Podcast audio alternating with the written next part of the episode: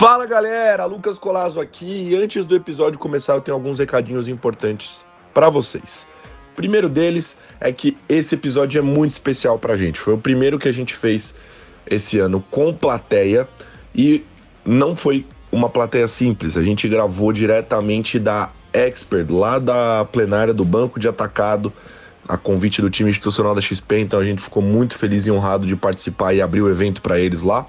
E tá com tanta gente que é tão importante para o Stock Pickers num dia só. Então, a gente está muito feliz com o resultado desse episódio. O segundo é que, obviamente, por nós estarmos lá e não no estúdio, talvez tenha algum ruidinho, algum barulho diferente. No fundo, não se assustem, nós estávamos no maior festival do mercado financeiro do mundo, a Disney do mercado financeiro, então tem um pouco de barulho no fundo, sim.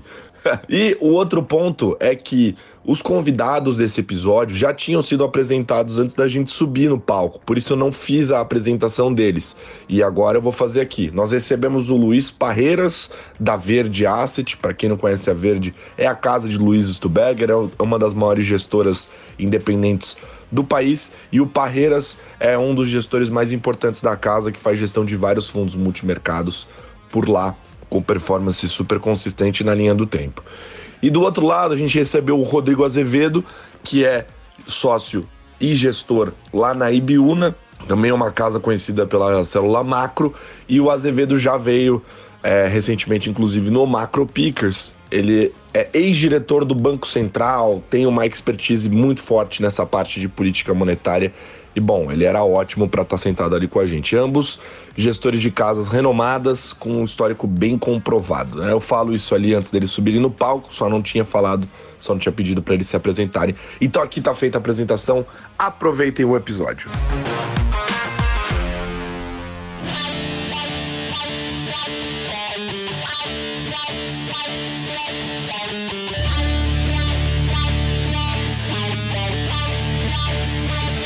Uou! Tá começando mais um episódio do Stock Pickers.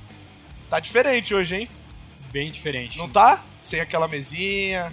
Ah, com... sem cerveja também. Acho primeiro que não pega bem. O nosso primeiro que tem plateia. É plateia inteligentíssima. É. E aí a gente até fez questão de trazer alguns familiares para equilibrar, né? Com certeza. Pra não ficar só gente inteligente, né? Grande Caio, meu familiar também. Irmão de e outra meu pai mãe. ali também. A única pessoa que tá com a camiseta de Stock Pickers além da gente é. Aliás, nem a gente tá, né? Não, o Caio tem uma na, na mochila também. Tem ali? Tem. Nosso Se não tiver, tá... você vai voltar pra Zona Norte, filho. Boa, gente. Obrigado por estar aqui hoje.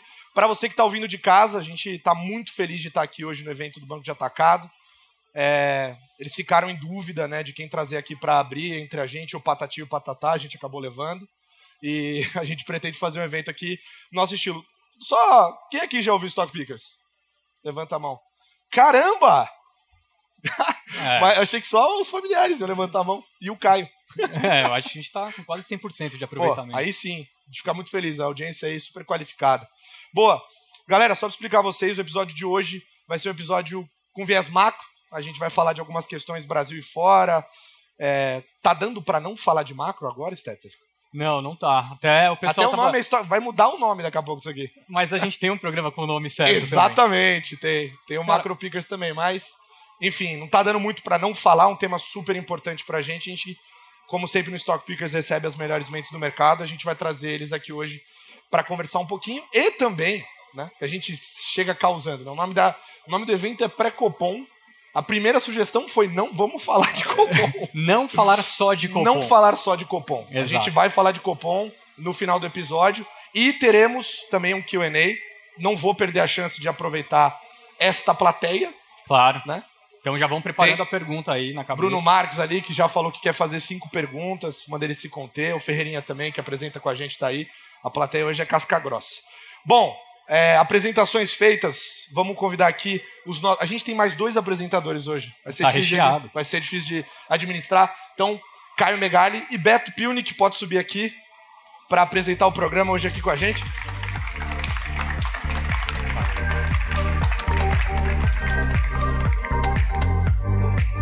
Começar com vocês. Vamos sentar já? Vamos. ciático aqui tá puxando. Vai ficar aqui mesmo? Tá louco, precisava ter um, uma sessão de yoga antes do, da Expert. Fica a sugestão aí pra galera do evento, antes de entrar. Pedir para vocês se apresentarem, Beto. Quem é você no mercado em 30 segundos? Boa noite para todo mundo, obrigado por estarem aqui. Essa foi uma ideia muito bacana da gente realizar o Stock Pickers aqui na Expert. É minha primeira Expert, eu me juntei à XP tem oito meses, sou responsável pelas mesas institucionais é, da corretora.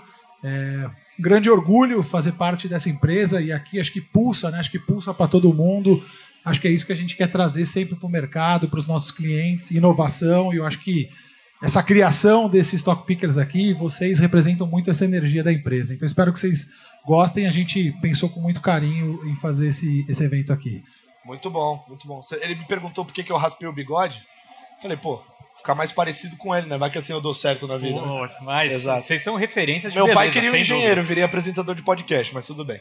É... E do nosso outro lado aqui esquerdo, nós temos Caio Megali, que vai estar do nosso lado da mesa aqui, né, sendo um grande especialista do tema. Então, Caio, quem é você no mercado em 30 segundos? Obrigado, Cola. É um prazer estar aqui também, é, fazendo parte desse, desse início de, de expert. Eu sou o Caio Megali, sou economista-chefe aqui da XP. É, e um, uma das nossas tradições é justamente debater o Copom antes que ele aconteça. A gente está gravando aqui hoje o episódio, mas o Copom acontece amanhã, é, no, no, segundo dia da Expert, e a gente vai bater um papo aqui sobre é, não só o Copom, mas todo o ambiente macroeconômico, todas as implicações de inflação, juros, emprego, que afetam tanto as decisões de política monetária no Brasil e no mundo, quanto os mercados. Né? Muito bom. E para fazer o nosso momento RH aqui sem chamada dessa vez, vai ter que ser no gogó. É, eu costumo fazer um aquele poeminha clássico que você gosta de começo, né? Manda bala. Pois é. Sabe de uma coisa, Henrique Stetter? Sabe, sabe o, o que a cor verde remete? Ah, eu sei. O quê?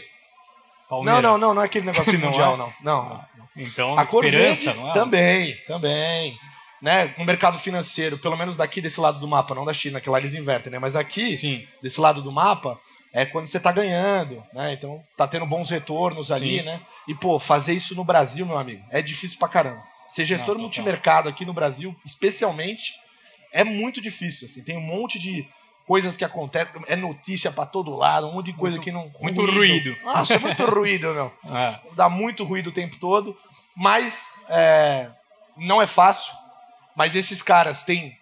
Um deles tem verde no nome, os dois têm verde no, no brasão da gestora e estão com as linhas dos fundos verdes há muitos anos. Então, pode subir no palco nossos convidados, Luiz Parreiras e Rodrigo Azevedo.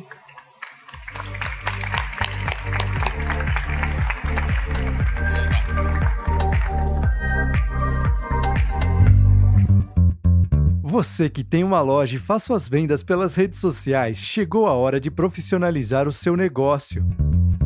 A Nuvem Shop é a plataforma ideal para você criar a sua loja virtual, automatizando processos e vender muito mais.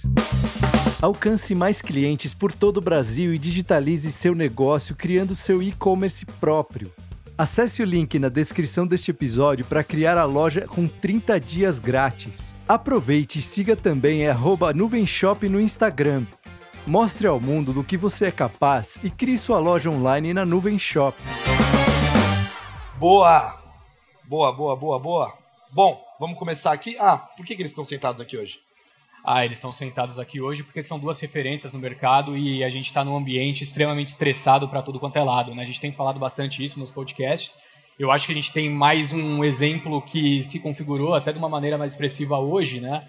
com essa questão de China, Taiwan, Estados Unidos. Então, pô, além desse fator de hoje, todas aquelas, aquelas indecisões que estávamos passando nos últimos meses, né? Eu acho que elas permanecem e a gente está aqui para entender um pouco melhor desse cenário. É isso. Boa. Então, já puxando para nossa pauta, queria perguntar para vocês dois. É... Cara, a gente passou um primeiro semestre bem, assim, dramático, principalmente quando a gente olha para o mercado lá fora. O famoso portfólio 60-40 teve uma performance que foi péssima, uma das piores dos últimos anos. E fato é que parte desse, dessa sangria até aqui já aconteceu. A gente viu as quedas no mercado de lá, é, principalmente olhando para a bolsa. Né? Então, se a gente olha para a bolsa, é, principalmente olhando para os Estados Unidos, né? tanto tecnologia quanto a, a, o S&P 500, que é o principal índice de lá, já caiu bastante. A minha pergunta é, depois dessas quedas todas, né, será que já não está no momento de começar a olhar para uma alocação lá ou não? Ainda está no momento muito pessimista, o Banco Central realmente ainda está muito fora da curva e tem muito mais para acontecer por lá. Pode começar, Parreiras. Primeiro, obrigado, é um prazer estar aqui. Uh, obrigado, Colasso, Stetter, Caio, Beto. Uma honra estar aqui, dividindo o palco com, com o Rodrigo e com tanta gente que eu respeito na plateia também. É... Assim, eu diria que a resposta para essa pergunta é depende. Né? uh, é verdade que vários ativos de risco ficaram bastante baratos ali no meio do ano, no fim de junho. Uh, e a gente teve um, um, mês de julho né, bastante forte, melhor mês de julho das bolsas americanas em 50 anos, melhor mês dos, dos títulos high yield também 30 anos, uhum. etc. Então o mercado tinha exagerado um pouco na dose, talvez, do pessimismo. Uh, e em julho deu uma corrigida. E a do, eu diria assim, a pergunta de vários trilhões de dólares, né? É, como que vai ser esse resto de ano e, e, entrando em 23? Eu diria que, assim, lá na Verde a gente tem sido... Uh, a gente alocou um pouco de capital ali em junho, comprou um pouco de bolsa americana depois de muito tempo, comprou um pouco de, de high yield, reduziu posições tomadas em juros, porque o mercado estava exagerando na precificação. Uh, mas agora, depois da alta de julho, a gente começa a tirar um pouquinho, recolher um pouquinho dessas fichas, voltar a construir alguns hedges, porque uh, provavelmente a gente está indo para uma recessão no mundo desenvolvido, né? Europa com bom grau de certeza vai para uma recessão. Estados Unidos, alta probabilidade também, pelo menos uma recessão leve. É, enfim, China numa situação ultra complexa e eu sei que a gente vai falar aqui de temas geopolíticos depois, mas é, assim, não é só uma correção de mercado, ah, tava tudo exagerado, tudo ficou barato e beleza, o jogo recomeça. É, a gente tem uma complexidade macroeconômica que eu diria a gente não vê quase 40 anos, né? Inflação, recessão, taxa de juros subindo, ativos, alguns ficando baratos, outros não, etc. Então, tem muitas variáveis e forças puxando para vários lados diferentes. E eu acho que o nosso trabalho enquanto gestores é construir portfólios que sejam razoavelmente robustos, né? que corram o risco na dose correta, uh, sem exagerar, sem tentar ser herói. Eu acho que é um momento para uh, ah, ter cautela, mas sem ser excessivamente pessimista. Porque se você cai no erro do, do, do excesso de pessimismo também, você perde coisas como aconteceram em julho, que o mercado volta e volta muito rápido. Né? E tem ativo que está, de fato, razoavelmente barato. Então, enfim, acho que é, é um pouco como a gente está vendo a situação hoje. Boa. E você, Azevedo? Bom, uh, boa noite a todos. Um prazer estar aqui com vocês uh, nesse dia. E, enfim, um privilégio estar aqui e poder discutir esses temas com vocês. na Ibiúna, a gente basicamente sempre tem de olhar o mundo e os mercados com um approach muito top-down, olhando bem de cima. E o paradigma de referência para a gente são sempre o que a gente chama de ciclos de política monetária. Né, e a gente está, nesse momento, num ciclo de política monetária atípico e muito importante que a gente não vê há muito tempo, que é um ciclo de política monetária conduzido pelo Fed, que está tendo que enfrentar a inflação mais alta dos últimos 40 anos. Isso é uma mudança grande de paradigma versus aquilo que prevaleceu nos últimos 12 anos. Nos últimos 12 anos, a gente teve um ambiente de baixo crescimento e de baixíssima inflação. O juro nos Estados Unidos ficava zero e houve uma expansão muito significativa do balanço do Fed. Isso, significa, isso foi intensificado barbaramente quando bateu a Covid, onde basicamente houve estímulos de né, uma magnitude impensada e que jamais tinha acontecido antes. O que isso significa? Significa que tem muito dólar disponível com juro zero. O resultado básico disso é que isso inflou tudo que é preço de ativo no mundo inteiro. Né? Então, bolsas subiram muito, né? casas subiram muito, criptomoedas subiram muito, tudo subiu. Por quê? Porque tinha muito dólar disponível com juro zero. Só que isso mudou, está em processo de mudança. Né? A gente está vendo aqui uma intensificação, né? já vinha como sinalização do segundo semestre do ano passado, e no primeiro semestre desse ano o Fed só começou o processo de subida de taxa de juros. Né? E à medida que você começa a remover essa liquidez e começa a subir os juros, esses ativos todos começam a balançar. Então, a pergunta relevante, olhando para frente, é: já balançou bastante o suficiente ou não? Depende. Depende de até onde o Fed vai. Então, é importante ter uma visão de até onde vai o Fed. Né? E quando a gente para e olha, né, tem duas coisas que são importantes. Depende, logicamente, da inflação. A inflação provavelmente nos Estados Unidos está atingindo o pico, ela não vai ficar numa inflação de 8, 9 durante muito tempo. Ela vai cair. Só que quando ela cair, a nossa avaliação é que ela vai cair muito mais devagar e vai se estabilizar num patamar muito mais alto daquilo que é o objetivo do Fed. A nossos cálculos, o cálculo do Paulo, que é o nosso economista dos Estados Unidos, é que quando você extrair os choques todos de curto prazo que tem, a inflação nos Estados Unidos nesse momento está andando entre 3,5% e 4%. 3,5% 4%, você não derruba com uma taxa de juros de 3,25%, que é o que está precificado no mercado nesse momento. Né? Então, a, a resposta para a sua pergunta é o seguinte: se o Fed realmente quiser trazer aquela inflação de 2023, olhando para frente, que a gente acha que está mais para 3,5% e 4%, para 2%, o juro nos Estados Unidos vai ter que subir muito mais. E se ele vai subir muito mais, os ativos todos, nesse momento, ainda estão caros. E, portanto, eles vão ter que cair. Então, no fundo, né, de novo, a sua pergunta para a gente refere ao paradigma de como a gente pensa o mundo nesse momento. Importante lembrar que o Fed, a gente olha para o Fed como se fosse o banqueiro central do mundo. Por quê? Porque dólar é o ativo que todo mundo quer. Né? Enfim, você está numa situação difícil e tal e tudo, país você quer dólar. Você está na Argentina hoje em dia, você quer o quê? Dólar. Né? Balança aqui no Brasil, você quer o quê? Dólar. Né? Agora, se tem pouco dólar e o juro em dólar é muito mais caro, né? Pô, você está enxugando a liquidez no mundo inteiro. Então, a nossa avaliação é que, olhando para esse segundo semestre, a precificação do mercado de quanto será necessário o FED subir ainda vai subir muito mais. Isso vai apertar muito mais a liquidez o juro mais alto, isso provavelmente não é um ambiente favorável para ativos de risco. É aquele que a gente chama de um ambiente inóspito para ativos de risco. Então, no nosso lado, a gente segue muito cauteloso com ativos de risco e privilegiando posições que se beneficiam se a taxa de juros no final desse processo for muito mais alta do que ela é nesse momento. Rodrigo, deixa eu pegar esse ponto que você fez, ouvi também do Parreira, porque nós estamos falando do seguinte: nós estamos normalizando uma política monetária que foi muito expansionista, provavelmente a gente vai para um ciclo de baixa agora da atividade econômica, etc. Né? Mas tem um ingrediente a mais ainda aqui, que é, são os choques de oferta que parecem que não terminaram ainda, especialmente na Europa. Como é que você vê, é, depois eu queria também ouvir do, do Parreiras, é, como é que você né, incorpora essa, esse, essa questão aí guerra que ainda não acabou, Europa que ainda né, pode ter um inverno muito complicado pela frente. Né? Como é que o Fed, o Banco Central Europeu, podem reagir a uma situação dessa e a inflação e os preços de ativos num ambiente desse? Por isso que a gente chamou ele, tá vendo? No freestyle aqui ele manda essa pergunta aqui, ó. Parece que o cara escreveu. Muito bom. É, Caio, é, de fato, acho que tem duas coisas que são importantes aqui. Né? A primeira, é, nós, analistas e os bancos centrais, né, tem que primeiro fazer uma radiografia da inflação e tentar extrapolar o que, que são consequências de choques, que são os que choques primários, né? Subiu o preço da gasolina, a inflação sobe.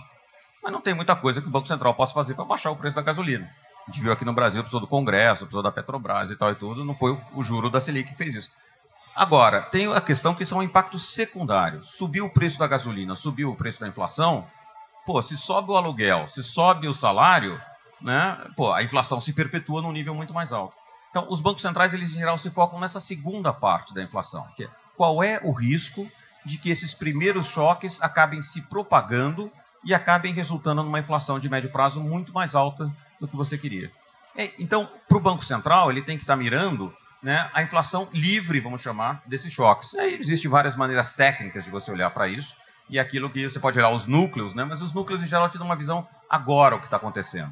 É interessante ter projeções para frente que tentam te escapar desse fator. Né? E é esse o fator que estou dizendo que nos Estados Unidos, a nossa visão nesse momento, a gente consegue ter números que vão ali entre 3,5% e 4% livre desses choques. Né? Se acontecerem outros choques, isso não pode piorar, porque a propagação pode ser maior. Né? Agora, é, então, é, essa é a primeira coisa, você tem que focar no impacto secundário. A segunda coisa que é importante né, é pensar o seguinte: é pensar que política monetária atua através de defasagens. Então você sobe a taxa de juros hoje e demora um tempo para você bater na inflação. Né? No Brasil, em geral, isso toma 12 a 18 meses, nos Estados Unidos toma 2 a 3 anos. Então, o Fed, nesse momento, ele está olhando para a inflação de 23 e 24. Não está mais olhando para a inflação de 22. Né? E aí, a história básica é a seguinte, é que, como o mercado de trabalho está muito apertado, né, a chance de que esses choques se propaguem é muito maior.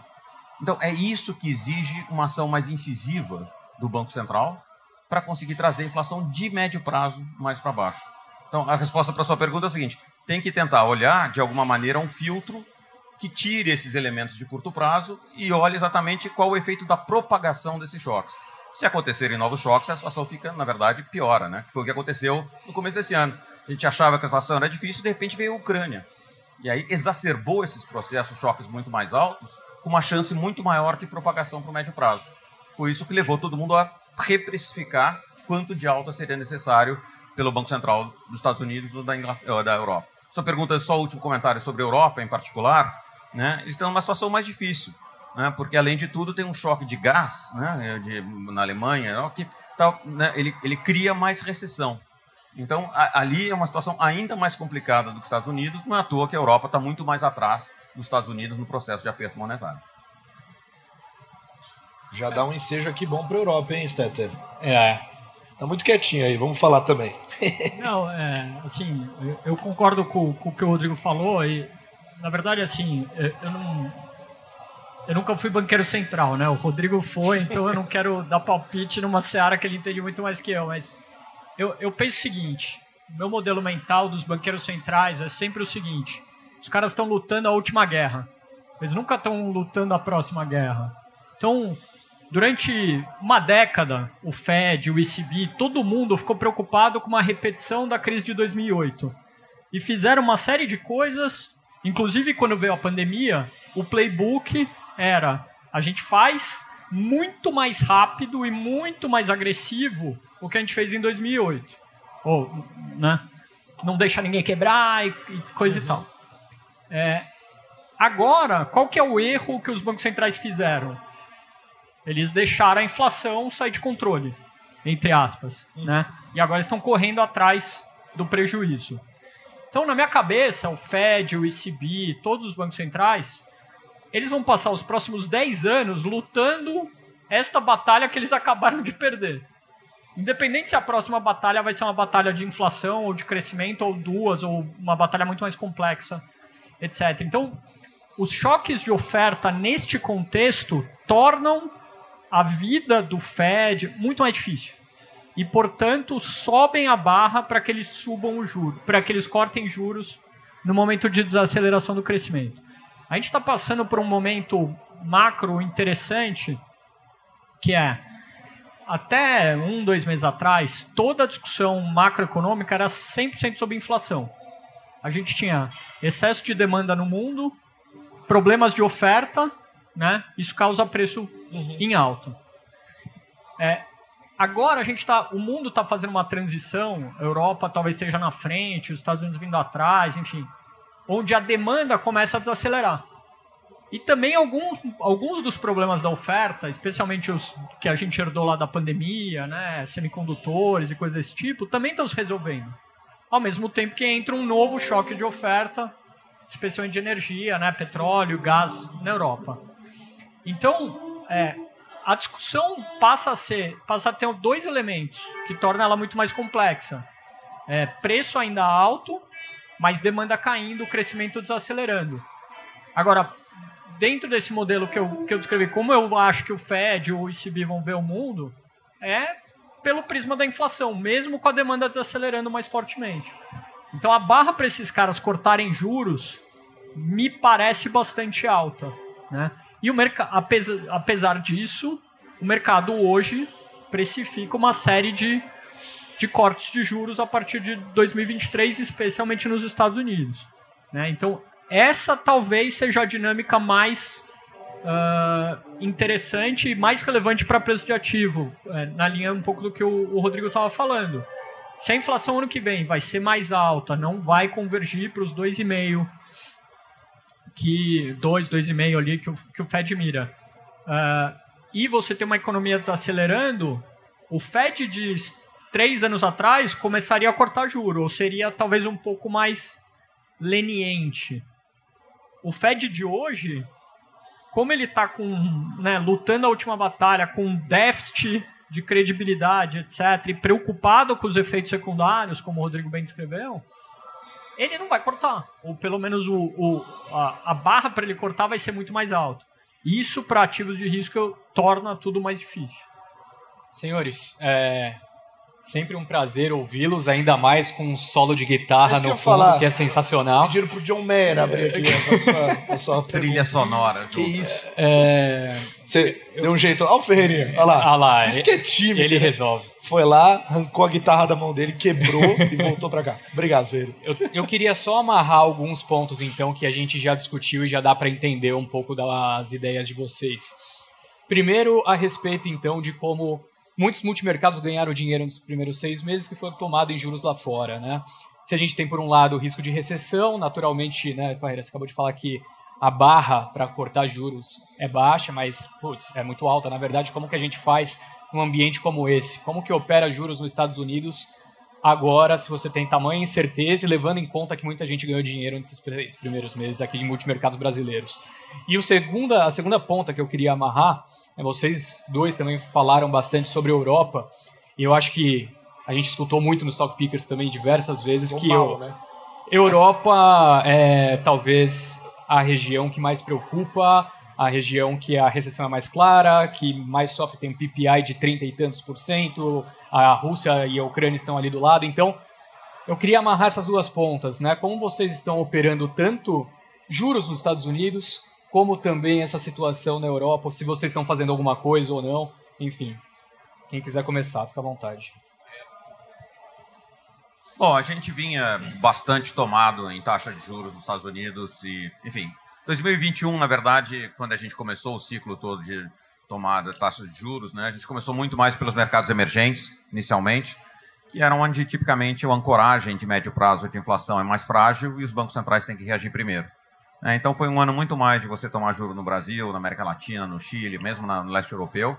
Né? E 2022 parecia uma história de que, bom, o mundo emergente já subiu bastante e agora falta o mundo desenvolvido fazer isso. Então a gente passou o primeiro semestre inteiro bastante tomado, uh, uh, tanto nos Estados Unidos quanto em Alemanha. Ali chegou em junho, né? Uh, o Fed, em particular, depois daquela subida de 50 para 75 que o Fed deu, o mercado precificou muito alto. Né? E aí a gente falou: aqui a gente já foi demais, a gente basicamente cortou significativamente as posições uh, que a gente tinha ali, porque não que a gente achasse que o mercado, o topo do mercado estaria por ali, tá? Mas era muito mais uma ideia de que o mercado ele não funciona de maneira linear, né? ele vai em ondas.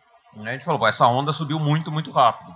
Então a gente aliviou e deixou né, ele vaziar. Parece que essa onda deu uma voltada significativa. Só que quando você olha para os fundamentos, como a gente acabou de mencionar, né, eles parecem indicar que o que passou a ser precificado no mercado agora, né, ele parece pouco. Então a gente acha que vai chegar, né, vai ter uma nova oportunidade aqui é, para voltar a se posicionar, mas você tem que ser um pouco tático, né? Como você falou, multimercados tem essa flexibilidade de você né, dosar quanto de risco você quer ter, você quer ter mais, você quer ter menos, momentos, analisar o cenário em alta frequência e, e, colocar o risco para trabalhar uh, no momento que isso for, né? Acho que é um momento, por enquanto, ainda um pouco mais de cautela, mas está com uma cara de que você ainda vai ter bastante oportunidade do lado tomado de taxa de juros no mundo desenvolvido. Perfeito.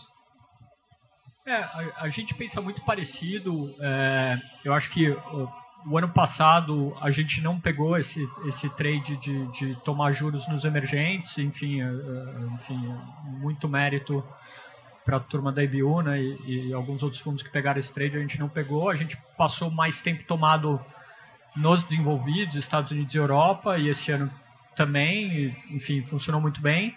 A gente tem a mesma cabeça, o mercado é, precificou muito uma, uma postura muito agressiva, a gente reduziu as posições, teve uma correção importante agora em julho, especialmente aí nas últimas na última semana, Uh, e a gente está voltando a tomar, uh, especialmente na parte mais curta, nos Estados Unidos. A Europa, a gente era tomado boa parte do tempo, reduzimos muito as posições, temos posições pequenas tomadas ainda, mas a situação da Europa é realmente muito, muito complicada. Né? É, e lá o nosso viés é operar mais via moeda, né, ficar vendido no euro uh, e comprado, enfim, no dólar ou qualquer outra moeda. No fim do dia, eu, eu penso a situação da Europa, né, para tentar, como você pediu, para tentar amarrar esse tema, de uma maneira muito simples. Decisões têm consequências há 10 anos atrás, a Alemanha decidiu fechar todas as usinas nucleares dela ao longo de um, de, de um, um certo período e entregar 40, 50% da energia que ela ia consumir na mão do russo. Então, basicamente, o que o, os políticos, a Alemanha decidiram foi: eu vou dar arma para o bandido me extorquir. Um dia, o bandido acordou de mau humor, pôs a arma na cabeça do alemão e falou: Eu vou atirar. E tá atirando. Né? Aproveitou tá... que tinha uma pandemia no mundo, bancos centrais meio Exatamente, bobos, inflação já alta. alta. Trump falou isso em 2018, né? E os alemães deram risada na cara dele. Enfim, uhum. tem enormes restrições ao Trump, mas nisso ele estava certo. Uhum. E os alemães fizeram isso. Não foram só eles, enfim, a Itália, outros países europeus fizeram isso. Então, é, este erro, que tem uma história de mais de uma década, ele está tendo consequência. E qual a consequência? A Europa não tem energia para passar o inverno. E a indústria alemã, que é uma base muito importante do PIB alemão, não tem energia para produzir produto químico, polipropileno e o, o diabo. Então, como que resolve isso? A Europa ficou mais pobre como que é um jeito que o mercado representa que um país, né? A gente que é brasileiro aprende isso rápido. Como que um país ou uma região fica mais pobre? A sua moeda desvaloriza, né? Quando o dólar contra o real foi de 3 para 5, a gente, todo mundo ficou mais pobre. O Brasil, em moeda forte, ficou mais pobre. Então, a queda do euro, para mim, é ela a representação da Europa ficando mais pobre e pagando as consequências dos seus erros. Não acabou esse processo. Eu acho que ele está aos 45 do primeiro tempo, talvez, né, para usar uma metáfora futebolística. É, então, sempre que a gente prefere, que a gente vai investir em ativo de risco, etc., nosso viés é vamos comprar lugares como os Estados Unidos, onde tem independência energética, tem ciclo de política monetária mais avançado, menos dependente do que o, o Putin vai fazer, etc e ficar longe ou short, né, ou vendido no, na Europa, que é o lugar que vai ter que pagar a conta dos erros. Perfeito. Esse negócio aí de euro e dólar fez aquele barulho, né? virou até meme, né? É. Galera falando, né? Nossa, agora tá um para um, tá igual. Ainda tá, tá cinco vezes o real, irmão. Você vai para onde? Vai pra Disney da Europa agora? Tá cara de Tá de brincadeira, tá trabalhando aonde? Cara, Stock Pickers que não é, né? Até sobre isso, eu escutei hoje mesmo o Atushi, né, da, da Um Research, no Space que ele tava fazendo no Twitter. Ele mora na Itália, né? Ele falando algumas restrições que a gente fala assim, pô, a indústria, que nem o Parreiras bem citou, a indústria alemã vai ter dificuldade energética e pra gente, da nossa realidade, tem uma distância, né? O que isso realmente significa mas tem algumas situações já acontecendo na prática na Itália que me chamaram muito a atenção, assim, pô. Por exemplo, ele disse que as lojas não podem manter ar condicionado e a porta da loja aberta. Se está aberto, está aferindo uma restrição por conta da, do desperdício de energia. Mas isso aí você ar... deveria ter aprendido da tua mãe, não? Tá? Não, mas isso... uma coisa é eu aprender da mãe, outra é, coisa é ser tá regra, louco, né? Deixar o ar condicionado e a porta aberta. 25 graus, limite de, de, de frio do ar condicionado, uma não, outra tá restrição. Errado. Então, assim, tem os aspectos que afetam a indústria, mas as pessoas também já estão começando a sentir na pele. Né? Boa. O, o Punic tem uma ali, só fa... a gente está dando volta aqui na Expert. Né, tô, tô, tô, do lado aqui do, dos experts aqui de, de, de mercado emergente. Acho que a gente falou muito de Fed, falou muito de Europa, mas uma coisa que quando você é sales, você vê esses caras operando, você fala, puta, esse negócio vai andar. Esses caras estão entrando, esse negócio vai andar. E uma coisa que chamou muita atenção é como os brasileiros, os fundos brasileiros pegaram muito bem, como o Parreiras falou, essa subida de juros na América Latina, né? Vamos falar de emergentes, mas vamos falar muito de América Latina. Eu não, para mim a curva de juros no Chile era meio com um, um com e meio. Isso aí foi negociar a 11, né?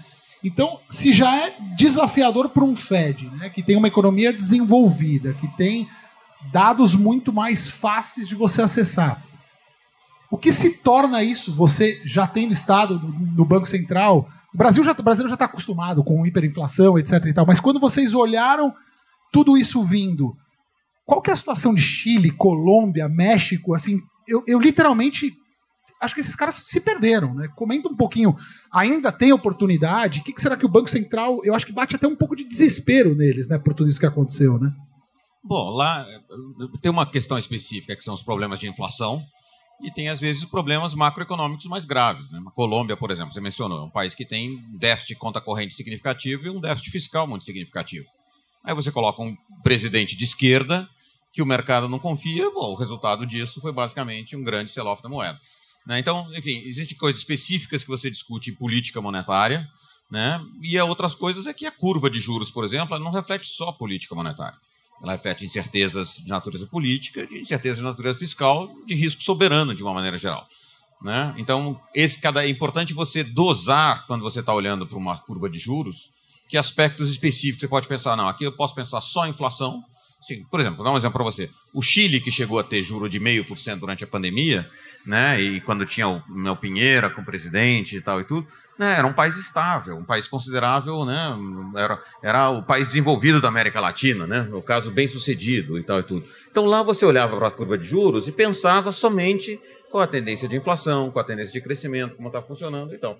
Né, na hora que você criou, né, um, enfim, essa situação que acabou se desenvolvendo, com uma série de conflitos de natureza política, com uma mudança né, é, é, é, política importante, né, com uma reescrever uma Constituição, onde existe toda uma discussão sobre. Você está escrevendo a Constituição do país, né, é uma mudança muito básica do aparato institucional que você tem.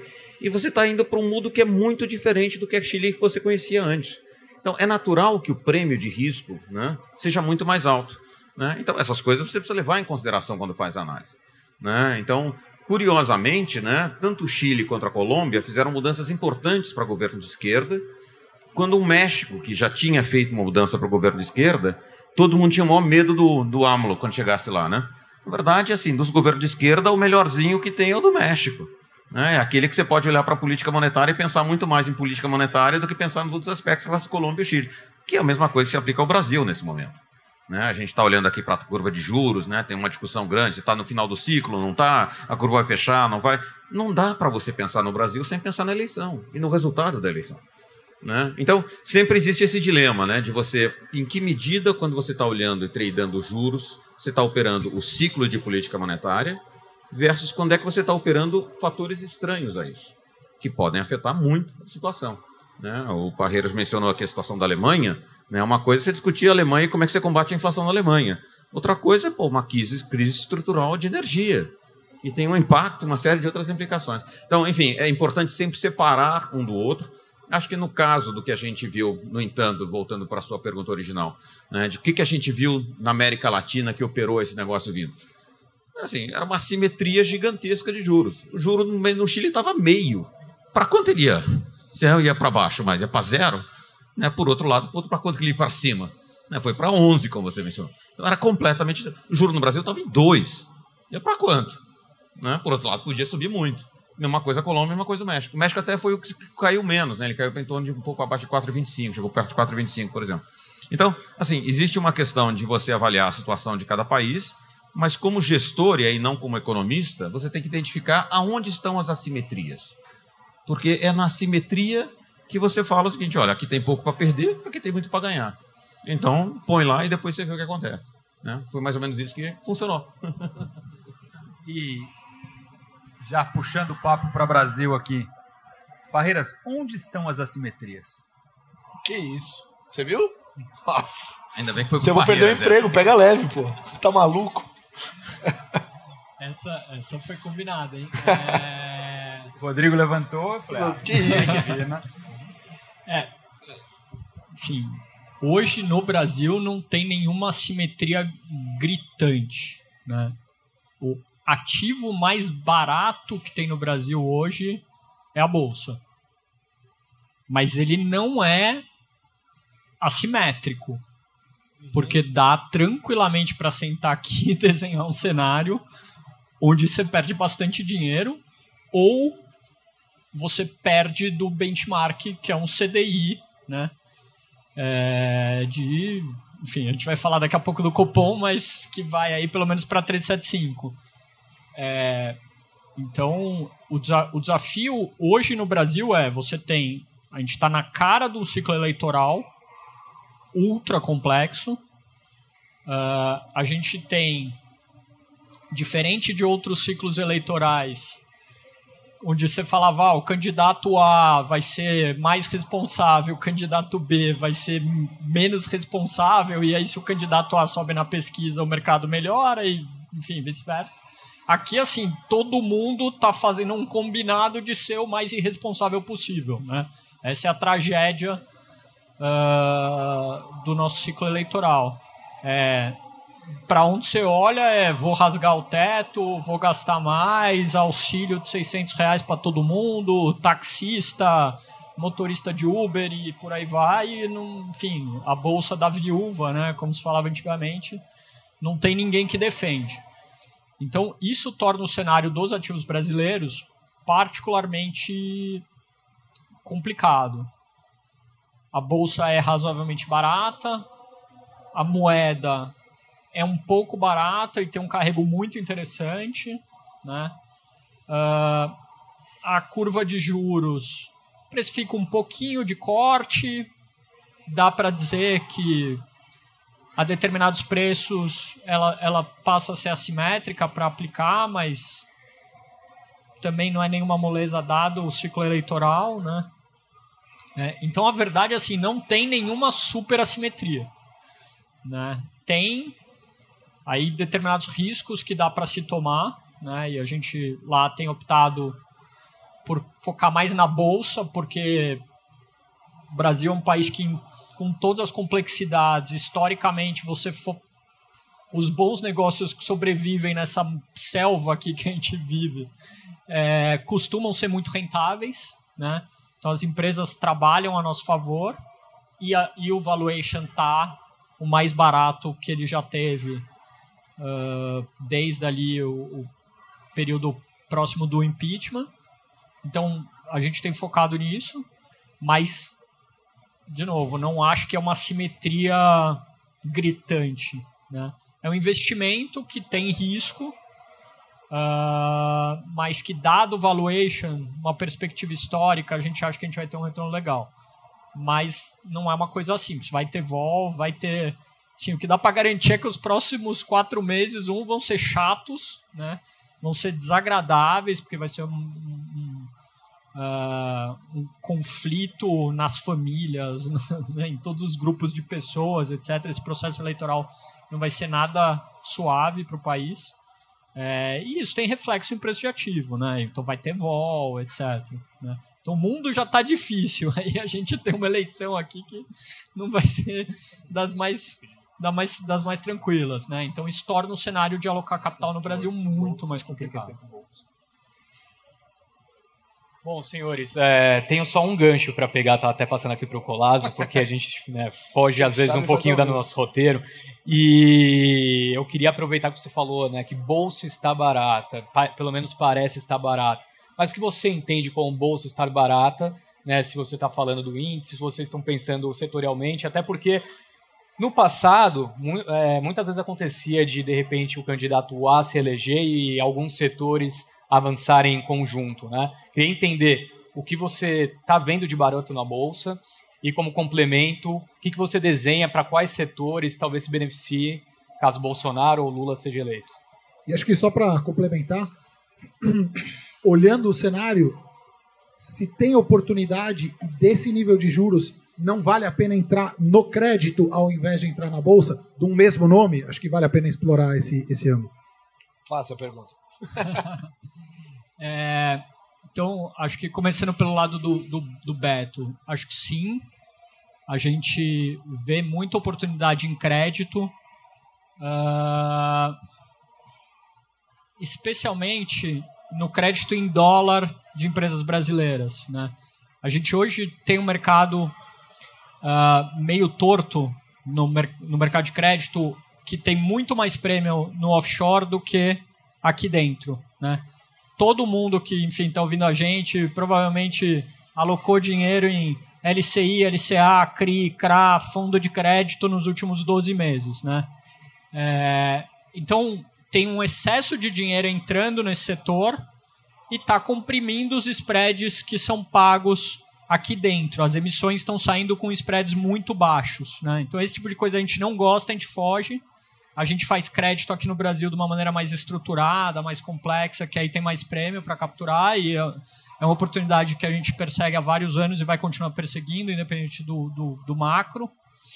Agora, lá fora, você tem muita companhia brasileira muito atrativa, com bonds pagando 8, 9, 10% em dólar. Né? Então, essa é uma oportunidade que a gente vinha monitorando há bastante tempo e há um mês atrás a gente começou a alocar capital nela de, de maneira mais importante. E aí você vai fazer.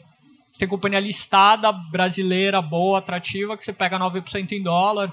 Enfim, você quer correr o risco do dólar ou não aí, você, você traz isso para o CDI, tem bastante prêmio para ser capturado. Isso é interessante. É, Aí indo para a pergunta do Stetter, assim, o que tá. A bolsa no Brasil é sempre um ornitorrinco fosforescente, né? Porque tem várias bolsas ali Isso vai dentro. dar um corte né? muito bom. É, então você tem a bolsa de commodities, né? Petro, Vale, aço, ah, papel celulose, etc. Essa tá estupidamente barata quando você olha as métricas de valuation, né? Preço sobre lucro, preço sobre book, qualquer coisa desse tipo free cash flow, os dividendos que a Petrobras está pagando, esse tipo de coisa, né? Historicamente, você compra empresa de commodities não quando ela está muito barata. Porque quando ela está muito barata, quer dizer que o preço da commodity está muito alto. E aí você tem um risco da virada do ciclo. Né?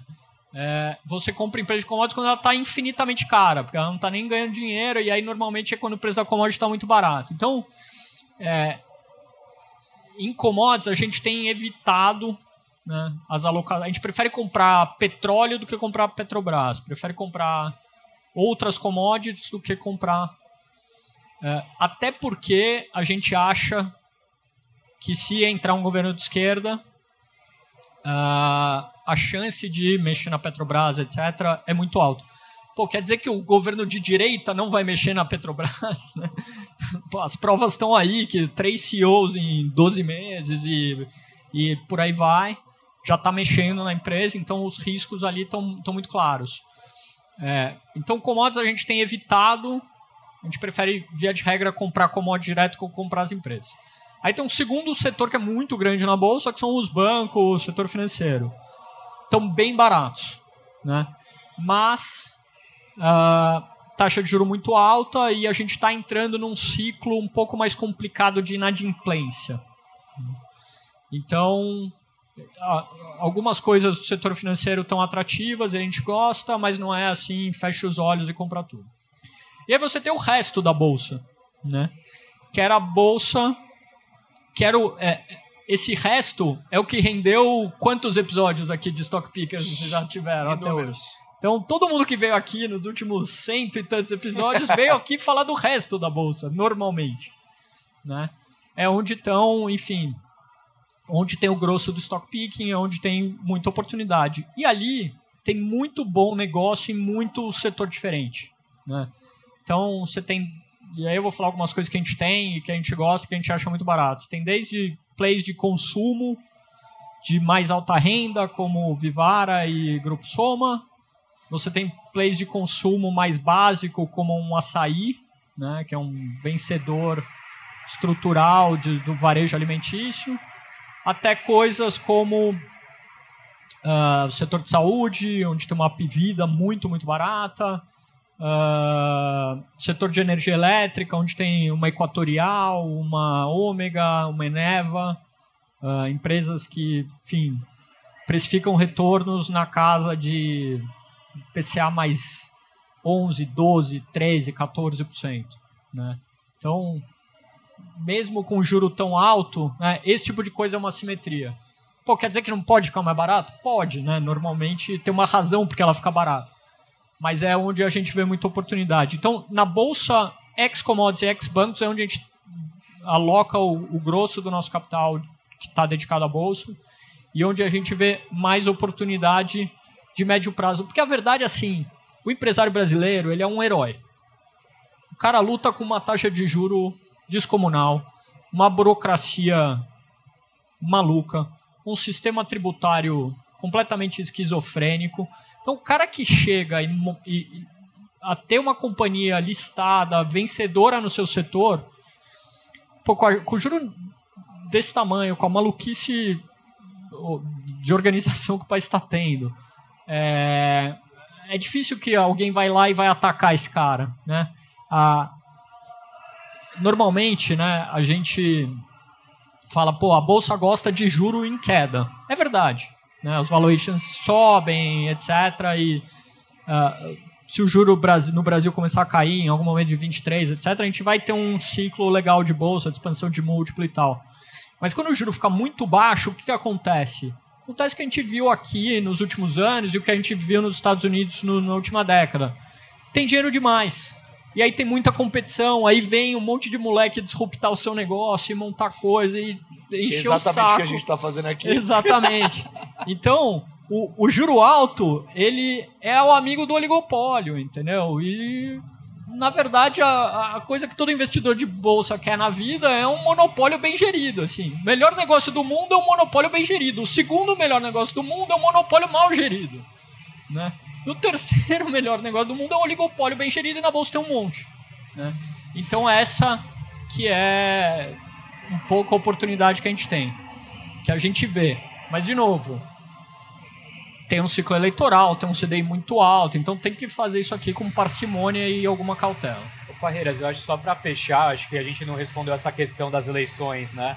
É, qual setor você enxerga se destaca, de repente, dependendo do, de quem for eleito? Você tem alguma questão quanto a isso ou não? Cara, eu, eu, eu acho muito difícil responder isso. É, a gente vai falar as estatais no governo de esquerda, etc.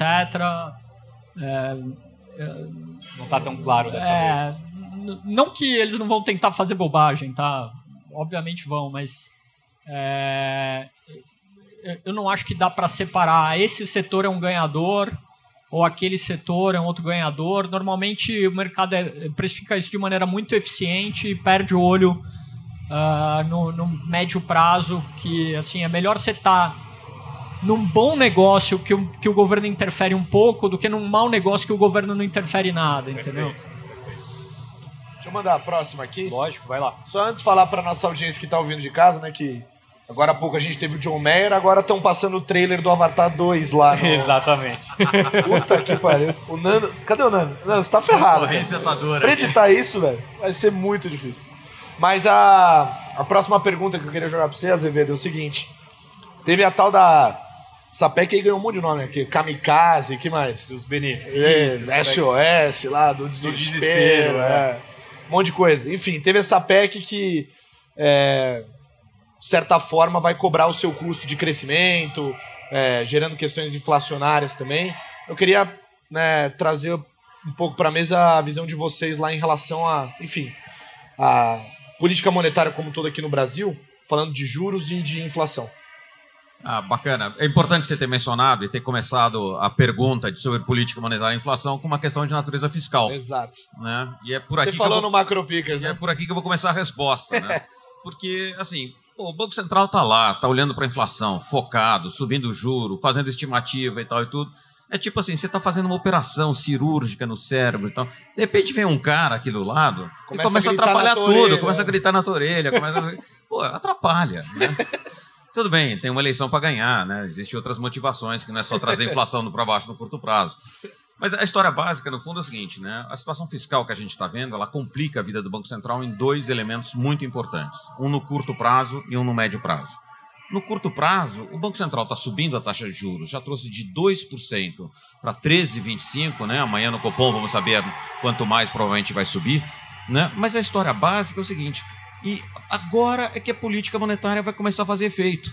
Como a gente conversou um pouco mais cedo, né? a política monetária opera através de defasagens. Então você vem subindo a taxa de juros e o impacto aparece 12 a 18 meses à frente. Então, uma parte grande do que foi feito vai aparecer exatamente nos próximos 12 meses, que é quando a inflação começa a cair. Então o Banco Central está lá todo, né? Agora vou conseguir entregar o meu objetivo e tal e tudo. E de repente vem o governo e dá uma super acelerada né, na atividade econômica. Fala, mas governo, eu estava querendo desacelerar a atividade econômica. Então a gente está no curto prazo, nessa situação que é uma situação um pouco maluca, né? De que tem um cara acelerando e um cara freando. Né? O resultado básico disso, do ponto de vista do Banco Central, é o seguinte: eu vou ter que entregar mais juros para entregar a mesma inflação se eu tiver essa situação. Então, no curto prazo, esse é um problema que dificulta muito a ação do Banco Central e, basicamente, ele, é, ele, ele torna a possibilidade de você ter que ter juros mais altos do que você teria sem isso aqui. No médio prazo, ele tem uma outra consideração que é muito importante, que é, na verdade, uma parte do que o Banco Central está tentando fazer é ancorar a expectativa de médio prazo. A gente sabe que a inflação andou aqui a dois dígitos, né, mas é que ela está caindo. Só que quando você olha para 2023 e 2024, né, a expectativa está muito mais próxima da meta. 23 está alta, está em torno acima de 5,3 para uma meta de 3,25. E 2024 está muito mais próximo do 3, que é a meta. Né? Então, a expectativa de médio prazo ela está começando a descolar, mas ela ainda está bem comportada porque o Banco Central está atuando. Então, uma parte do esforço do que o Banco Central está fazendo é subir os juros e apertar as condições financeiras para que as pessoas acreditem que no médio prazo a inflação vai cair. Porque se as pessoas acreditarem, a chance de ela cair é muito maior. Só que aí vem o governo e, ao fazer e criar essa incerteza toda, ele cria uma dúvida sobre qual vai ser o regime fiscal que o país vai ter nos próximos dois anos. Né? E regime fiscal, no fundo, o que a gente está dizendo é o seguinte: a dívida pública vai estar numa trajetória de estabilidade e queda ou não? Porque se ela não tiver, a tentação grande vai ser o quê? imprime real para pagar o dinheiro do governo. E se imprimir real, vai ter inflação. Então, se houver essa dúvida sobre a sustentabilidade da dívida, a expectativa de inflação de médio prazo ela fica muito mais fragilizada. E ela fica muito mais sujeita a choques de prazo fazerem ela descolar. Então, no fundo, a história toda tem esse impacto. Né? No curto prazo, tem um cara acelerando e um cara que você tem que frear muito mais. E no médio prazo, aquilo que você está tentando segurar vem um cara que basicamente torna muito mais frágil. Pô, né? Coitado do Banco Central, né? não toma não, mas pô, né? Sacanagem. A conclusão aqui, Rodrigo, é que ele não vai conseguir parar da forma como ele está sinalizando. Como é que você está vendo esse fim de é, ciclo? É isso que eu ia falar, Rodrigo. A gente está num fim de ciclo e, e muito que. É, será que é um fim de ciclo e o próximo é um ciclo de corte? Ou o próximo pode ser uma continuação de um ciclo de subida de juros? É, na IBION a gente sempre tenta separar aquilo que é possível daquilo que é provável. Possível é. É possível que o próximo movimento seja para cima? É. Né? Então, mas é provável? Eu acho que não. Eu acho que o mais provável, o próximo movimento, na hora que ele parar, é que ele caia. Né? E aí você tem que explicar por que, que você acha isso, já que estamos discutindo a fiscal, a eleição, a incerteza. Acho que a gente tem que fazer uma hipótese sobre o médio prazo. Né? Eu sou um economista, eu acho que os agentes reagem a incentivos. Eu acho que os agentes políticos reagem ao incentivo do ciclo político.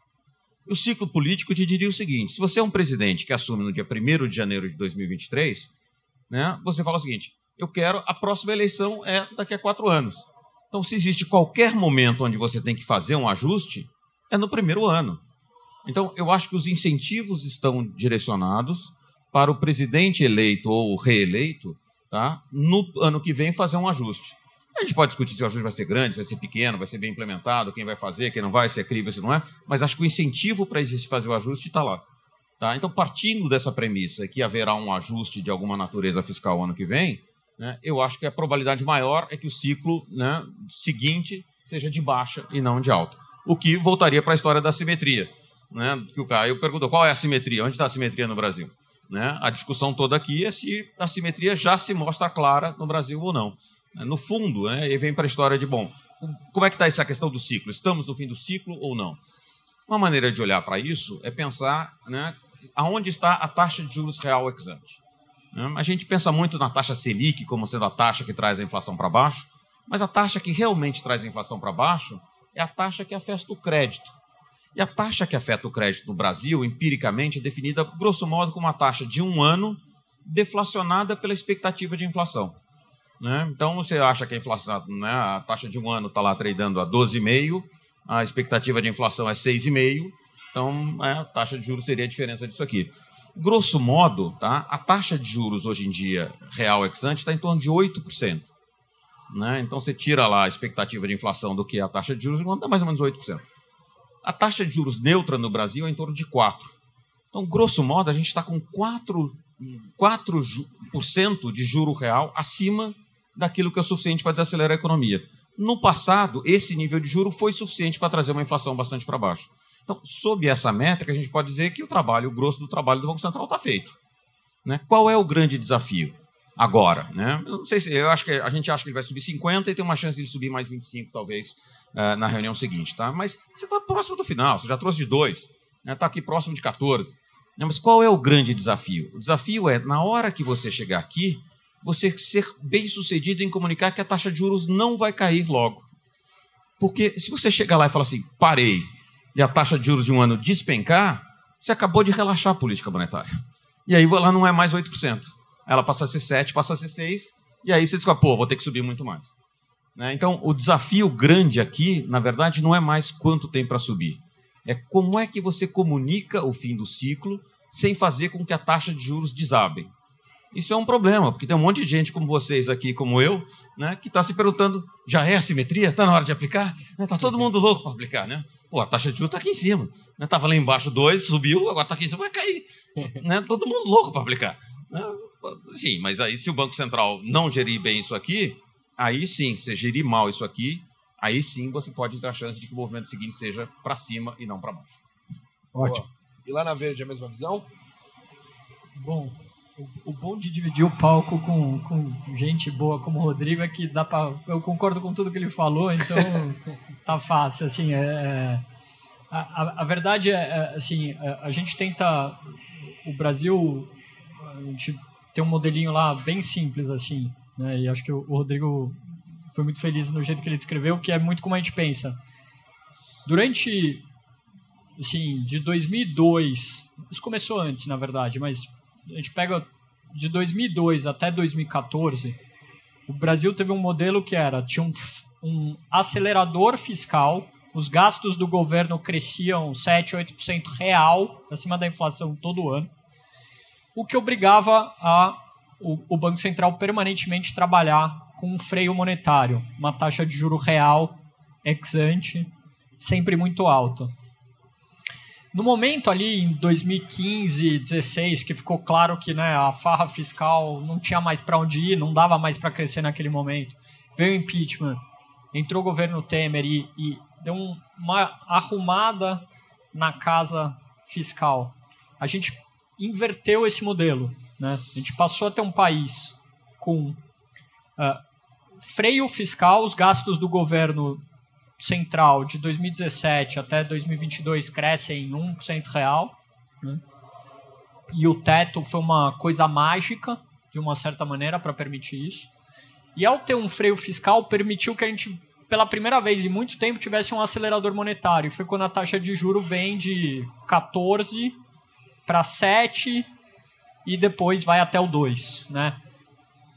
O que aconteceu ali do 7 pro 2 é meio uma fantasia que por conta da pandemia a gente achou que era um país desenvolvido. Que dava para ter os dois ao mesmo tempo, né?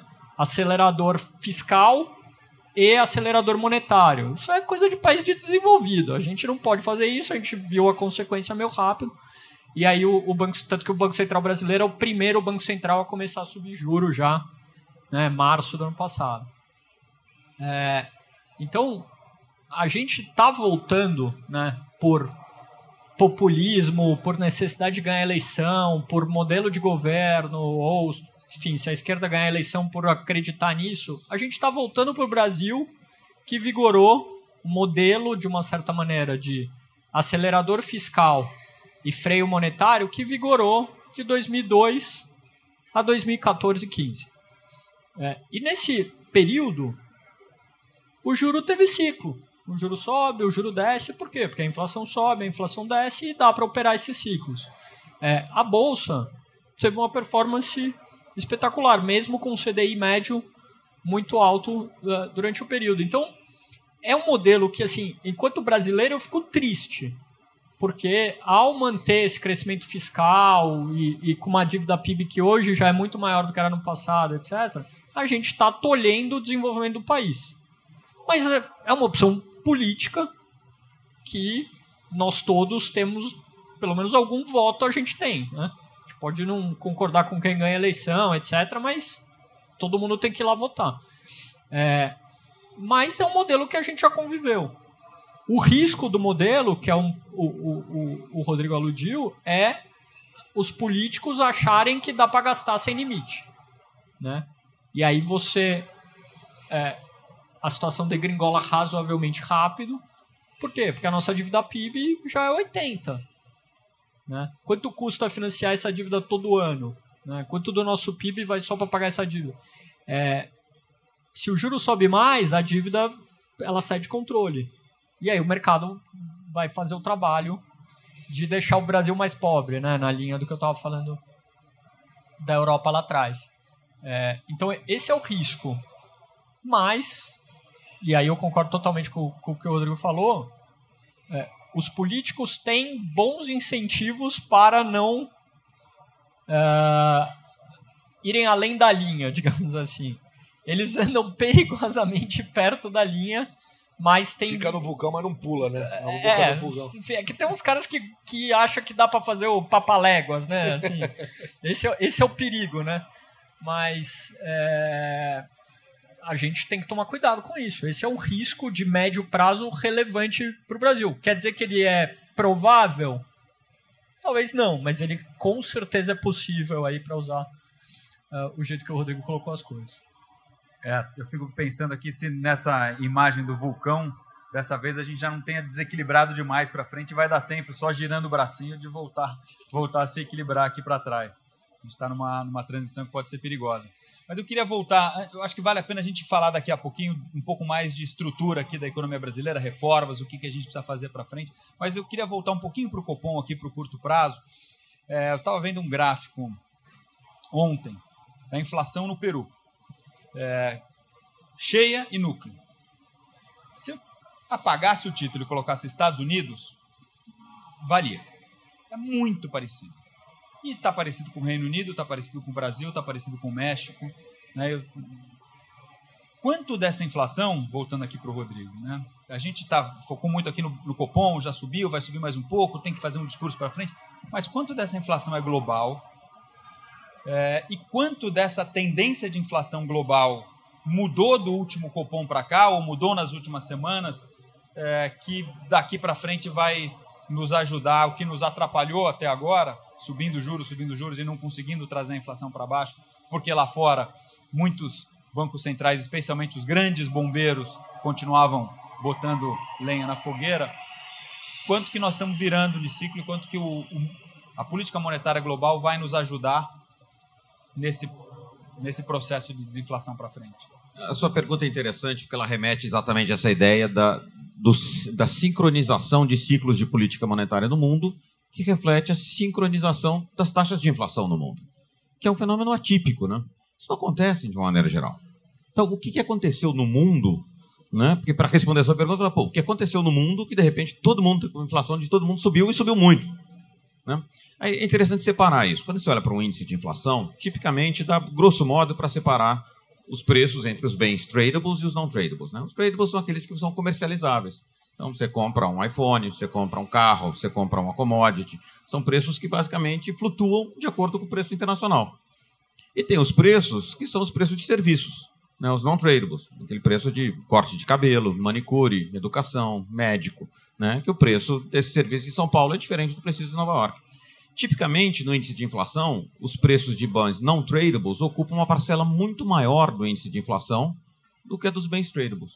Então, tipicamente, o que acontece? Aquela parcela menor ela é sincronizada, ela reflete né, o crescimento global, o preço do iPhone, o preço das commodities e tal e tudo, mas a parte de não tradables não é, porque ela reflete muito mais né, condições do mercado de trabalho local, as condições locais e tal. Então, esse é o elemento que basicamente faz com que o Banco Central reaja. E esse é o elemento onde tipicamente a política monetária é muito mais potente. Então, os ciclos de inflação em geral eles não são o mesmo, eles dependem de condições locais, e a política monetária não é a mesma. O que aconteceu com a Covid foi que mudou essa lógica. E ela mudou porque na hora que bateu a Covid, todo mundo fez o lockdown ao mesmo tempo. Então, o setor de serviço de todo mundo caiu ao mesmo tempo. E depois, na hora que você arrumou vacina e saiu, todo mundo voltou ao mesmo tempo. Então, de repente, a inflação do setor de serviços, ela sincronizou também. E aí, o que aconteceu? Aí todas as inflações ficaram sincronizadas.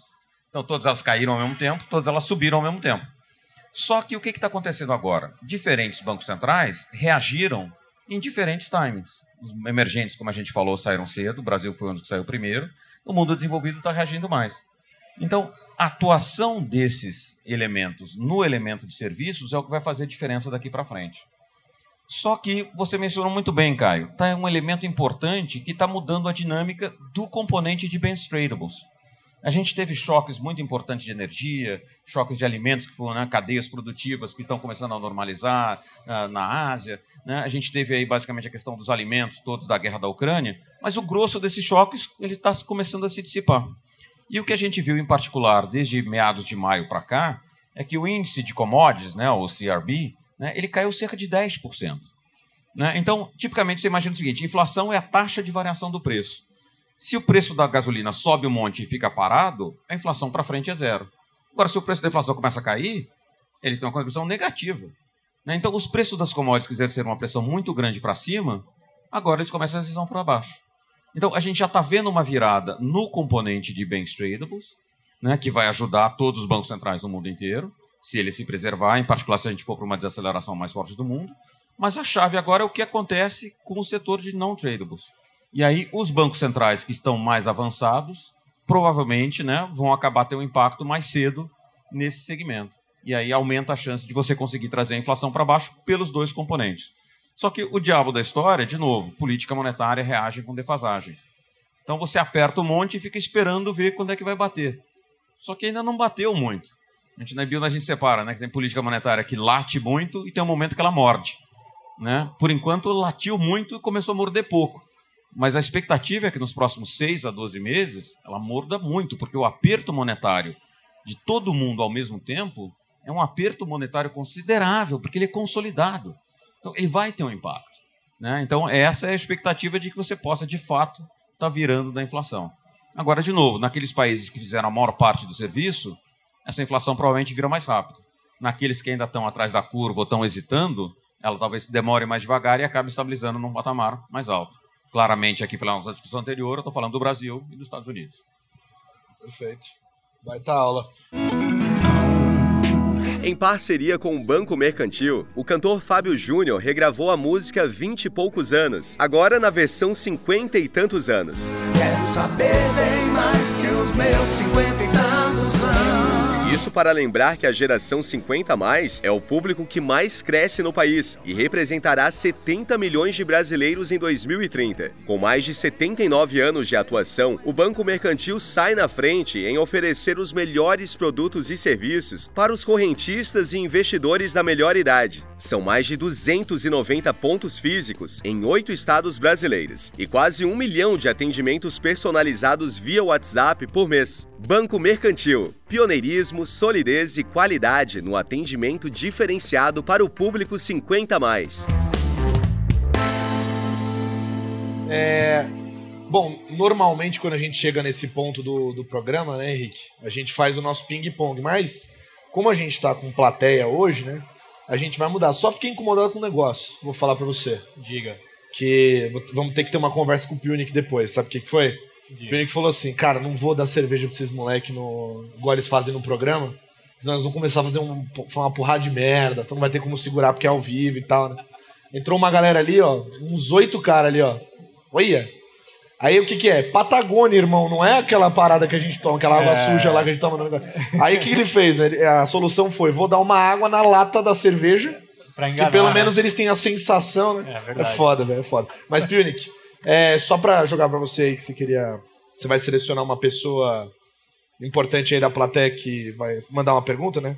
Mas normalmente a gente faz o ping-pong, como a gente tá com plateia e a plateia é muito mais inteligente que eu e o Stetter, a gente vai jogar para vocês fazerem perguntas, tá? Então vamos se selecionar três perguntas aqui. Quem que vai ser? Você vai... ali? Achei que ia ser você, Pedro, a nossa Nakamura do Faustão aqui, que ia falar, ah, tá, tá bom. Então vai levar aí o, o, microfone, só que você quer jogar uma pessoa na cruz primeiro aí, não quer não? A gente tá jogando em casa, né? Eu já fiz isso no, no, no, no, no pré-copom que a gente fez lá na XP. Tem que jogar pro Brunão, né, cara? Brunão, quero saber se. Brother pra caramba. Nosso CIO da nossa Asset, se ele tem algum comentário e passar a primeira pergunta pra ele fazer aí. Brunão, você tem que fazer as honras. Obrigado, pô, parabéns pelo painel, foi incrível. Pergunta difícil, então, é, como é que vocês veem o primeiro ano nos dois candidatos que estão postos? Assim, eu entendo que nenhum dos dois é particularmente fiscalista, mas tem uma diferença. Assim, se vocês veem essa diferença, ou se acham que vai ser parecido, o primeiro ano é igual, e quais seriam as diferenças? Difícil, Ô, desculpa. Ô, louco. Aí você joga pra ele responder primeiro, né? Pra você ter tempo, Dá né? tempo de eu pensar. Você vê, né? É, eu, eu acho que tem, tem alguma diferença, né? É, mas o desafio dos dois candidatos é muito grande.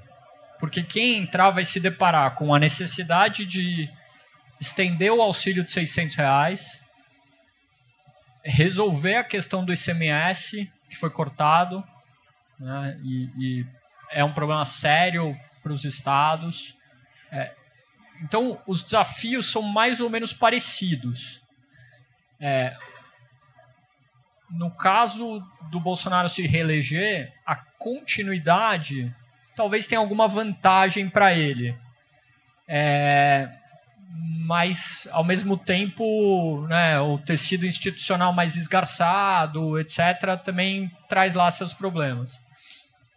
É, então, eu diria que seria uma continuação no caso de uma reeleição, assim, talvez com uma pequenas correções de rota.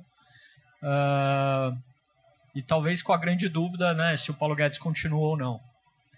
Uh, no caso do Lula, se ele ganha, é, ele, ele, além de tudo isso, além de todos esses desafios, ele tem um desafio que ele começa no primeiro dia de governo, ou, na verdade começa antes do governo é, tomar posse, que é a relação com o Congresso. Né? Que, de uma certa maneira, hoje a gente vive uma espécie de parlamentarismo branco, onde o presidente entregou para o governo, para o Congresso, na figura do Lira e, e, do, e do, Pacheco em, em, alguma medida menor, a condução do orçamento. Né? A, a, a, todo o orçamento e política pública hoje no Brasil é feito no gabinete do presidente da Câmara.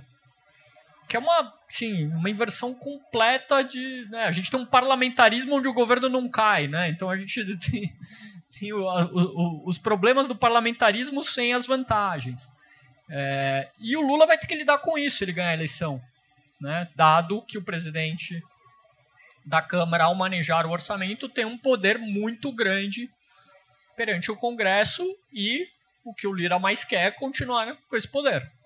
Né? Então, eu, eu, acho que o desafio do, do, do, da esquerda se ganhar a eleição é um desafio mais complexo, porque além da questão fiscal e da questão macroeconômica, digamos assim, ele tem uma questão, um desafio político no não é nem no D0, é no D menos 60, sei lá.